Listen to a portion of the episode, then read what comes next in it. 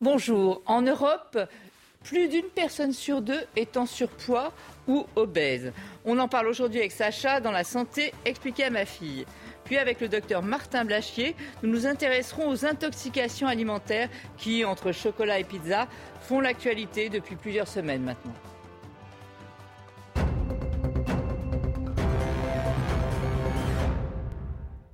L'OMS alerte sur des problèmes de poids et d'obésité en Europe avec des chiffres assez impressionnants. 59% des adultes sont en surpoids ou en obésité en Europe, mais pas que les adultes.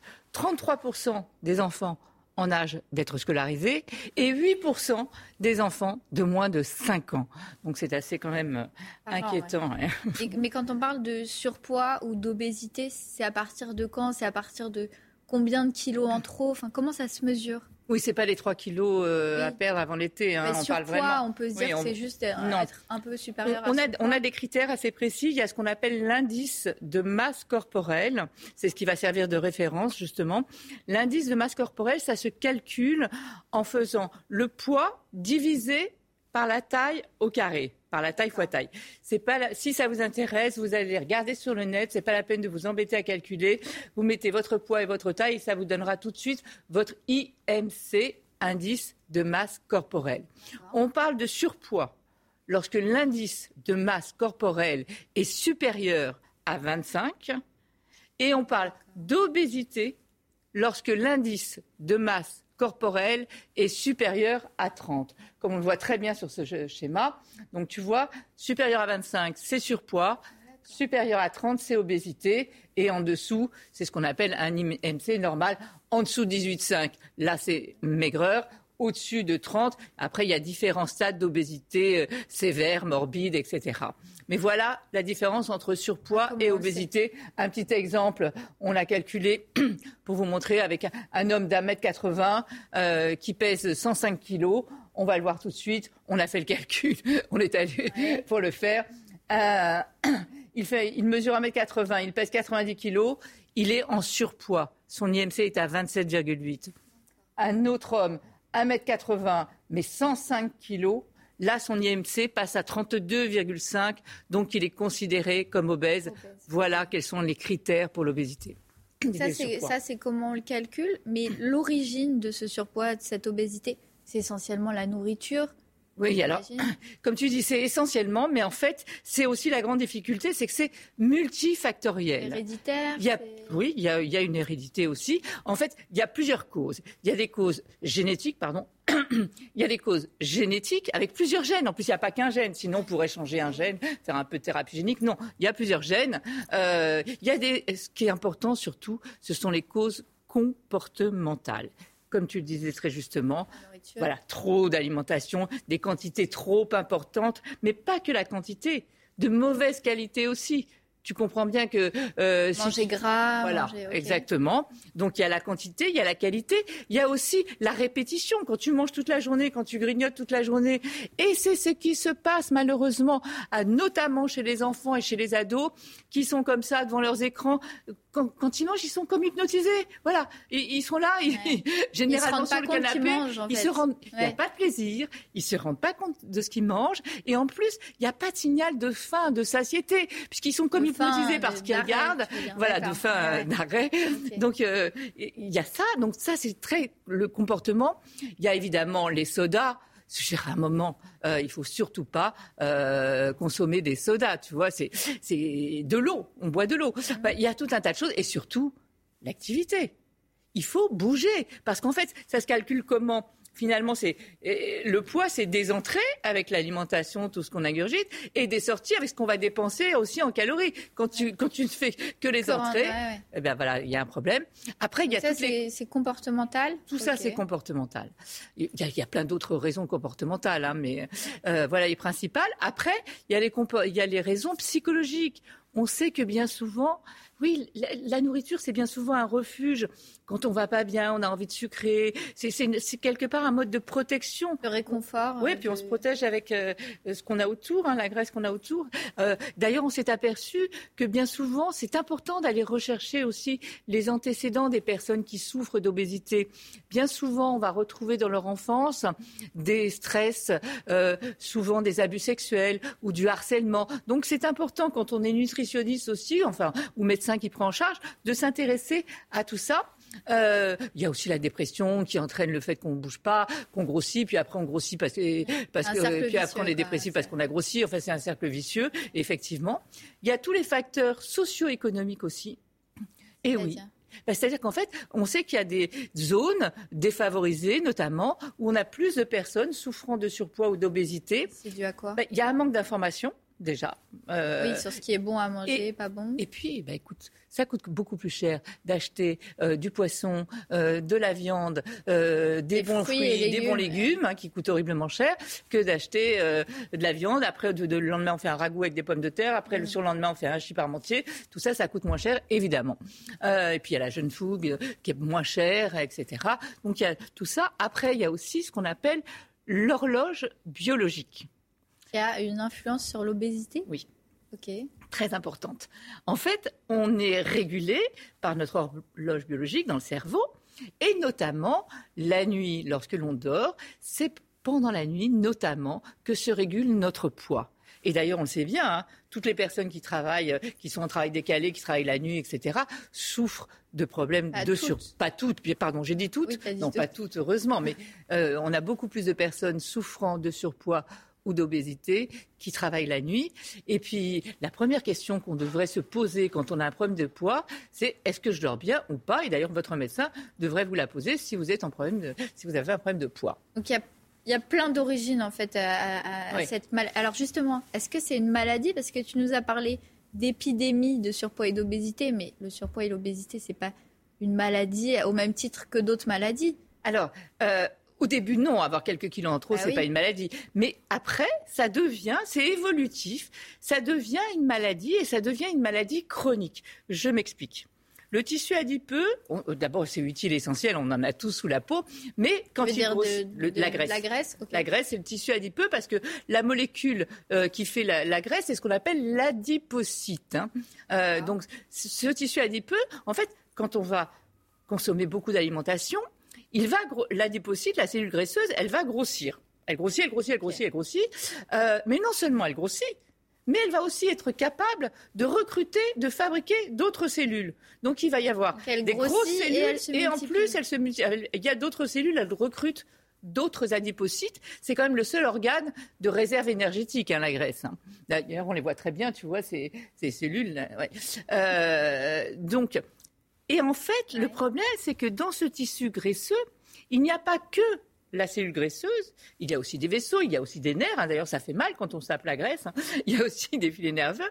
Mais il y a aussi, en fait, c'est comme si notre graisse, quand elle est trop importante, comme si elle était vécue par nos défenses immunitaires comme un truc à éliminer, euh, voilà, comme un corps étranger, voilà, comme si c'était nocif.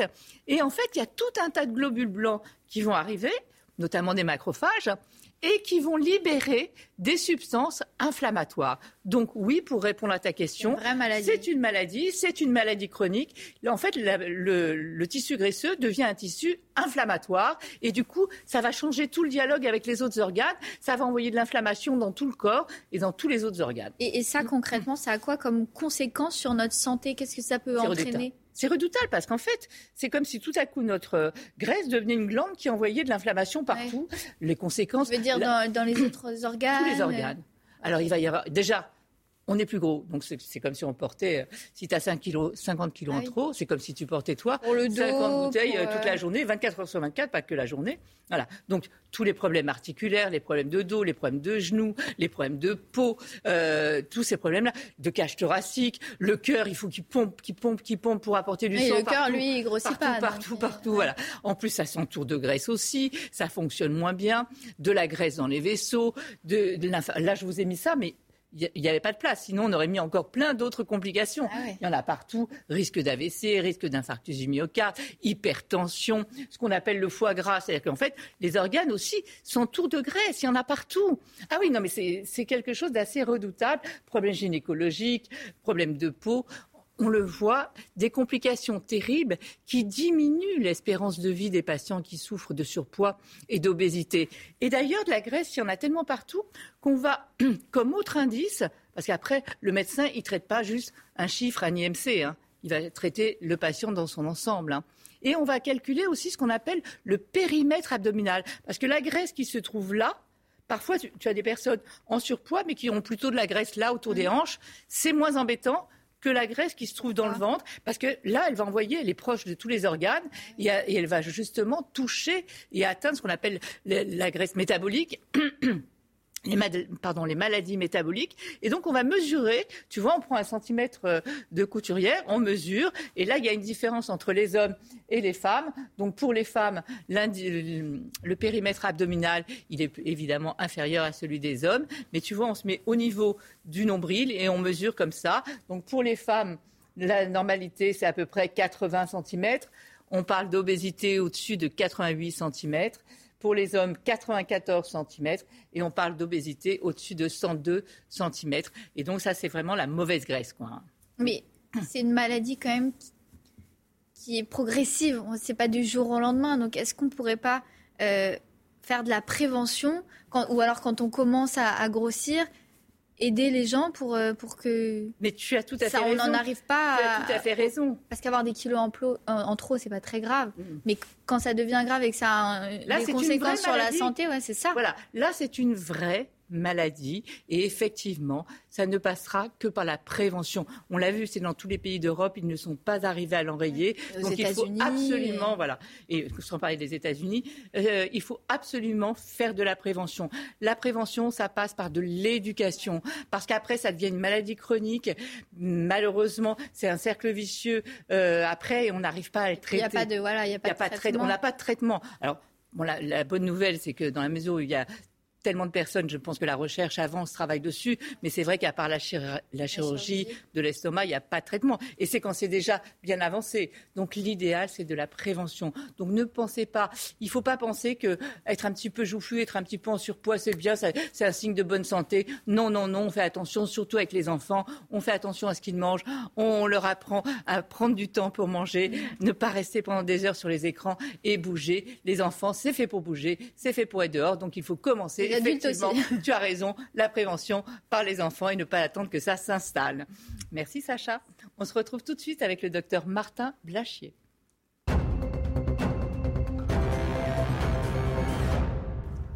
Docteur Martin Blachier, bienvenue. Je rappelle que vous êtes médecin de santé publique. Alors, les infections alimentaires, on en parle beaucoup depuis quelques semaines, elles font l'actualité, mais en fait, ça a toujours existé. Et c'était même bien pire avant. Bien sûr, pendant très longtemps, ça a été le problème de santé publique numéro un, les infections alimentaires. Les infections étaient loin devant le cancer, les maladies cardiovasculaires, qui sont les premières causes de mortalité aujourd'hui. Avant, c'était partout, ça tuait à tout âge, mm. euh, et c'était lié au fait qu'on était dans un cadre beaucoup moins évolué et que très souvent, on avait une nourriture qui était infectée euh, par les différents germes qui étaient en circulation dans l'environnement, sans aucun moyen pour s'en protéger. Et donc, ça faisait beaucoup de morts chaque année, aussi bien chez les enfants que chez les adultes. Mmh. Et d'ailleurs, euh, on a pasteurisé. Hein Absolument, jusqu'à ce que Louis Pasteur euh, a découvert que des petits germes existaient et qui mmh. échappaient à l'œil nu. On avait fait des progrès dans les lentilles. On fondait le verre pour pouvoir faire des lentilles. On a pu grossir et faire des microscopes voir qu'il y avait des germes, identifier que c'était eux qui étaient responsables d'infection. Et il a découvert qu'effectivement, notamment dans le lait, euh, de chauffer le lait très fort permettait d'éliminer ces germes.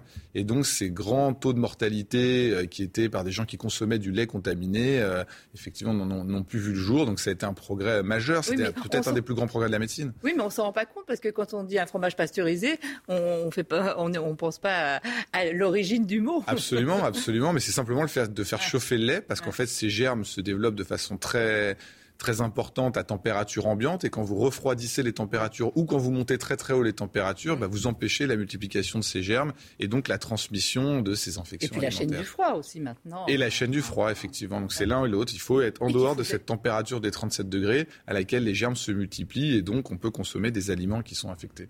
On va revenir à l'actualité. Hein. Euh, on peut dire quand même qu'en France, on a un bon réseau de surveillance ou pas? Oui, oui, oui, on a un bon réseau de surveillance, comme dans beaucoup de, pays développés. C'est-à-dire que dès qu'on a des cas qui sont identifiés, on isole le germe. On sait que c'est un germe qui se transmet par des infections alimentaires on retrouve le lot et à ce moment-là, on peut euh, arrêter euh, euh, la distribution de ces aliments qui sont contaminés. Quand ils ont été contaminés pendant la fabrication, mais il ne faut pas oublier qu'il y a beaucoup de contaminations qui donnent des infections alimentaires qui ne sont pas liées à un procédé d'usine, qui sont faits chez vous. Il y a un tiers des infections alimentaires, c'est de la contamination qui est faite chez vous par quelqu'un qui avait une gastroentérite ou un panari sur le doigt et qui va contaminer la nourriture qui distribue aux autres. C'est un peu la différence entre ça, les intoxication alimentaire et les TIAC. Absolument, les, absolument. Les, TIAC, ce sont exactement alimentaires collectives. Dans les TIAC, il y a une espèce de, de, concept d'épidémie, c'est-à-dire que ça part d'une source qui est très souvent dans la fabrication de l'aliment, donc que ce soit artisanal ou que ce soit dans une usine, malheureusement comme c'est le cas là. Et donc on peut identifier le lot, mais c'était simplement pour dire que les infections alimentaires, ce, ce ne sont pas que les TIAC, comme vous dites, mais ce sont effectivement plein d'infections alimentaires. Il y en a un million et demi par an hein, en France. Il y en a combien? Un million et demi ah par an euh, en France, et donc ça, c'est aussi des infections qui se font euh, au domicile. Mais euh, pour les gens qui, qui, nous regardent, la différence entre une petite gastro euh, simple et, et, une intoxication alimentaire, c'est justement, c'est quoi? C'est un le germe. pris en commun C'est non, euh, non, non, non, c'est bah, essentiellement le germe en fait ah. qui va c'est la sévérité du germe qui va infecter l'aliment que vous mangez, qui va faire si vous faites une diarrhée sanglante ou alors des syndromes hémolytiques, comme mm. ça a été le cas pour pour les enfants dont on a entendu parler et qui vont entraîner les gens à l'hôpital et qui peuvent entraîner des décès, et des germes beaucoup moins virulents comme par exemple des petits Escherichia coli, qui donnent la grande majorité des infections alimentaires. Si vous avez été mangé quelque part, vous mangez quelque chose chez vous, le lendemain, vous avez des diarrhées, des vomissements, et en 24 heures, c'est terminé. On, va rappeler quand même euh, cet épisode, justement, dont on a beaucoup parlé il y a quelques semaines, hein, début avril, où il y avait eu 75 euh, euh, enfants contaminés. C'était des enfants de moins de 10 ans, parce que la barrière intestinale est plus poreuse, hein, plus, laisse passer plus facilement les infections. Et il y avait eu 55 cas de, de plus grave, et avec notamment quand même deux décès, donc euh, c'est pas rien. Quoi. Absolument. Alors là, ça concernait effectivement une infection qui s'était faite dans une usine, donc dans une usine de, de pizza, hein, les pizzas butonniers dont tout le monde a, entendu parler. Et donc c'est euh, l'infection alimentaire qu'on redoute le plus. C'est en fait un Escherichia coli qui a la capacité de faire une petite toxine qui va entraîner un mécanisme où on va euh, briser toutes ces, toutes ces globules rouges. Et donc ça va faire des choses très sévères qui peuvent abîmer les reins euh, des enfants, donc ils peuvent avoir des insuffisances rénales très graves, et puis il y en a qui peuvent décéder. Mais ce sont quelques germes, effectivement, qu'on craint particulièrement, mm. certains Escherichia coli, mm. mais la grande, grande majorité des infections... Des sont, exactement, la grande majorité des infections euh, alimentaires sont sur des germes beaucoup moins graves, et ça donne ces symptomatologies qui sont euh, beaucoup plus habituelles. Mais on, on va tout de même rappeler parce que c'est quand même l'actualité, que lorsqu'on fait un CHU, un syndrome hémolytique et, urémique, c'est-à-dire qu'on, comme vous le disiez très justement, ça va toucher, la toxine va être libérée un petit peu partout et va faire des brèches sanguines, notamment au niveau des artères rénales, etc. Et donc finalement, le corps va s'auto-empoisonner. Hein. Et, c'est important de connaître les symptômes parce que avoir juste quelques nausées, quelques vomissements, bah, c'est une petite gastro. Hein. Euh, mais justement, là, on va revoir sur les, les symptômes. C'est important de les préciser. Euh, donc il y a effectivement alors, bien entendu, alors la diarrhée, les vomissements, c'est des choses qui sont classiques dans une infection alimentaire. Et quand vous commencez à avoir une atteinte systémique, c'est-à-dire que votre corps, vos vaisseaux sont touchés, effectivement, vous allez déjà avoir un signe qui est évocateur de gravité, c'est le sang dans les selles, c'est-à-dire que vous commencez à avoir la paroi du tube digestif qui est sévèrement euh, attaquée. Et puis quand vous avez effectivement ce fameux syndrome, vous avez également donc euh, l'essoufflement, la pâleur, c'est-à-dire que votre corps est vraiment en train de lâcher. Vous pouvez même avoir effectivement ces petites taches rouges qui sont synonymes de ce syndrome euh, qui touche les vaisseaux dont vous parliez. Donc quand mais de toute façon, vous le voyez, c'est l'état général de la personne qui est vraiment dégradé. à ce moment-là, il faut aller très très vite aux urgences parce qu'il faut prendre en, en charge la personne de façon à, ce, limiter euh, cette espèce d'embrasement qui est fait avec euh, cet orage de, de brèches vasculaires, comme vous le dites. Et vous le disiez, donc euh, le nombre de cas chaque année? Alors le nombre de cas chaque année, il est gigantesque. C'est 1,5 million de personnes. Mais là, on parle de toutes les diarrhées qui sont faites par la transmission de germes dans les aliments. Mais il y a quand même 17 000 hospitalisations et 250 décès. 250 décès, c'est à peu près ce qu'on a avec une grosse canicule euh, chez, chez, des personnes âgées, sachant que là, ça touche les personnes de, de, de tout âge. Donc ce n'est pas rien. Et ce qui est intéressant de voir, c'est que c'est un phénomène qui, qui n'est jamais terminé. C'est-à-dire qu'on n'a jamais euh, une, une, efficacité à 100% dans la chaîne du froid, dans les règles d'hygiène quand on manie les aliments. Et on voit aussi que dans certains pays, quand il y a des, des circonstances exceptionnelles, comme des ouragans, comme des typhons, et que notamment les, les systèmes des eaux usées sont abîmés, eh ben on voit qu'on peut avoir une résurgence très importante de ces maladies euh, d'intoxication alimentaire et notamment des choses qui circulent par les eaux, comme des Bien épidémies sûr. de choléra ou des choses euh, qu'on qu ne voyait plus. Donc c'est vraiment quelque chose qui nécessite euh, un traitement et des règles d'hygiène en permanence. Et dès que vous arrêtez ces règles-là, bah, ça revient. C'est mm. pas quelque chose qu'on a complètement éradiqué. Oui, on en aura toujours. On en aura euh, toujours. Euh, on a parlé de la maison, là. On a parlé aussi euh, des aliments industriels. Mais quand on va au restaurant, euh, là aussi, c'est un risque. Bah, quand on va au restaurant, c'est un risque parce que la personne qui s'occupe de vous faire à manger, bah, c'est comme quand vous êtes chez vous. Euh, vous c'est pouvez... important dans le. Alors, on estime qu'il y a à peu près la moitié qui se font à domicile et la moitié qui se font effectivement dans de la restauration collective. Donc, ça peut être une cantine, ça peut être un restaurant. Et la plupart du temps, alors c'est soit l'aliment qui a été contaminé auparavant très souvent, en fait, c'est de l'aliment qui est au contact des déjections des bovins, mmh. euh, c'est-à-dire c'est les germes qui sont dans l'intestin des vaches qui vont aller contaminer de la viande, des œufs et du lait, parce que c'est les aliments qui Bien sont sûr. plus au contact de l'animal, mmh. et potentiellement effectivement des légumes si jamais euh, les, ces, les déjections, les déjections euh, vont, toucher, vont. Exact. C'est pour ça qu'il faut nettoyer les aliments. Ah. Ou alors, ça peut être aussi la personne qui prépare la nourriture, qui a soit un panari sur le doigt et qui s'est pas mis un pansement, qui a pas mis un gant, ou soit cette personne qui a une gastroentérite qui va toucher les aliments, les contaminer, on va les ingérer, et du coup ouais. les bactéries vont être dans notre corps et ça va faire une intoxication Donc alimentaire. On va voir les principaux aliments quand même. Euh, Là, les principaux aliments, c'est ceux, ceux, qui sont les plus près de l'animal. Donc c'est effectivement la viande d'abord, mmh. c'est les œufs, mmh. euh, c'est le lait. Ensuite, ce sont potentiellement les légumes qui sont en contact et certains poissons et crustacés. Mmh qui peuvent être contaminés par de l'eau souillée. C'est pour ça aussi qu'il faut les nettoyer euh, et les poissons, potentiellement les congeler plusieurs jours ou les cuire. Oui, Martin, il nous reste 30 secondes. Euh, les principaux gestes euh, à respecter chez vous Lavage des mains, c'est Numéro un, se laver les mains. Exactement. Nettoyer les aliments, faire cuire la viande. Euh, et ça, c'est très important puisque justement, ils sont sensibles à la chaleur. Donc faire cuire la viande et surtout, quand vous avez quelqu'un qui est immunodéprimé chez vous ou une femme enceinte ou des jeunes nourrissons, faire encore beaucoup plus attention à ces règles d'hygiène qu'en temps normal. Petits, on l'a vu. Ou les tout petits. Ans, exactement. Hein, et donc, euh, plus les gens sont fragiles chez vous, plus il faut que vous fassiez attention aux règles d'hygiène pour ces intoxications alimentaires qui sont plus sévères pour ces gens-là, comme la plupart des infections. Je vais terminer par un conseil qui va faire du mal à beaucoup on s'en est aperçu, là c'était la farine. Donc il ne faut pas non plus laisser les enfants manger la pâte crue quand on fait un gâteau. Il n'y a rien de meilleur que, que lécher. Il ne faut pas laisser les chiens et les chats lécher les assiettes parce que ça peut aussi transmettre des infections alimentaires. Merci beaucoup, docteur Blaché. Merci à vous de nous avoir suivis et rester en notre compagnie. L'info continue sur CNews.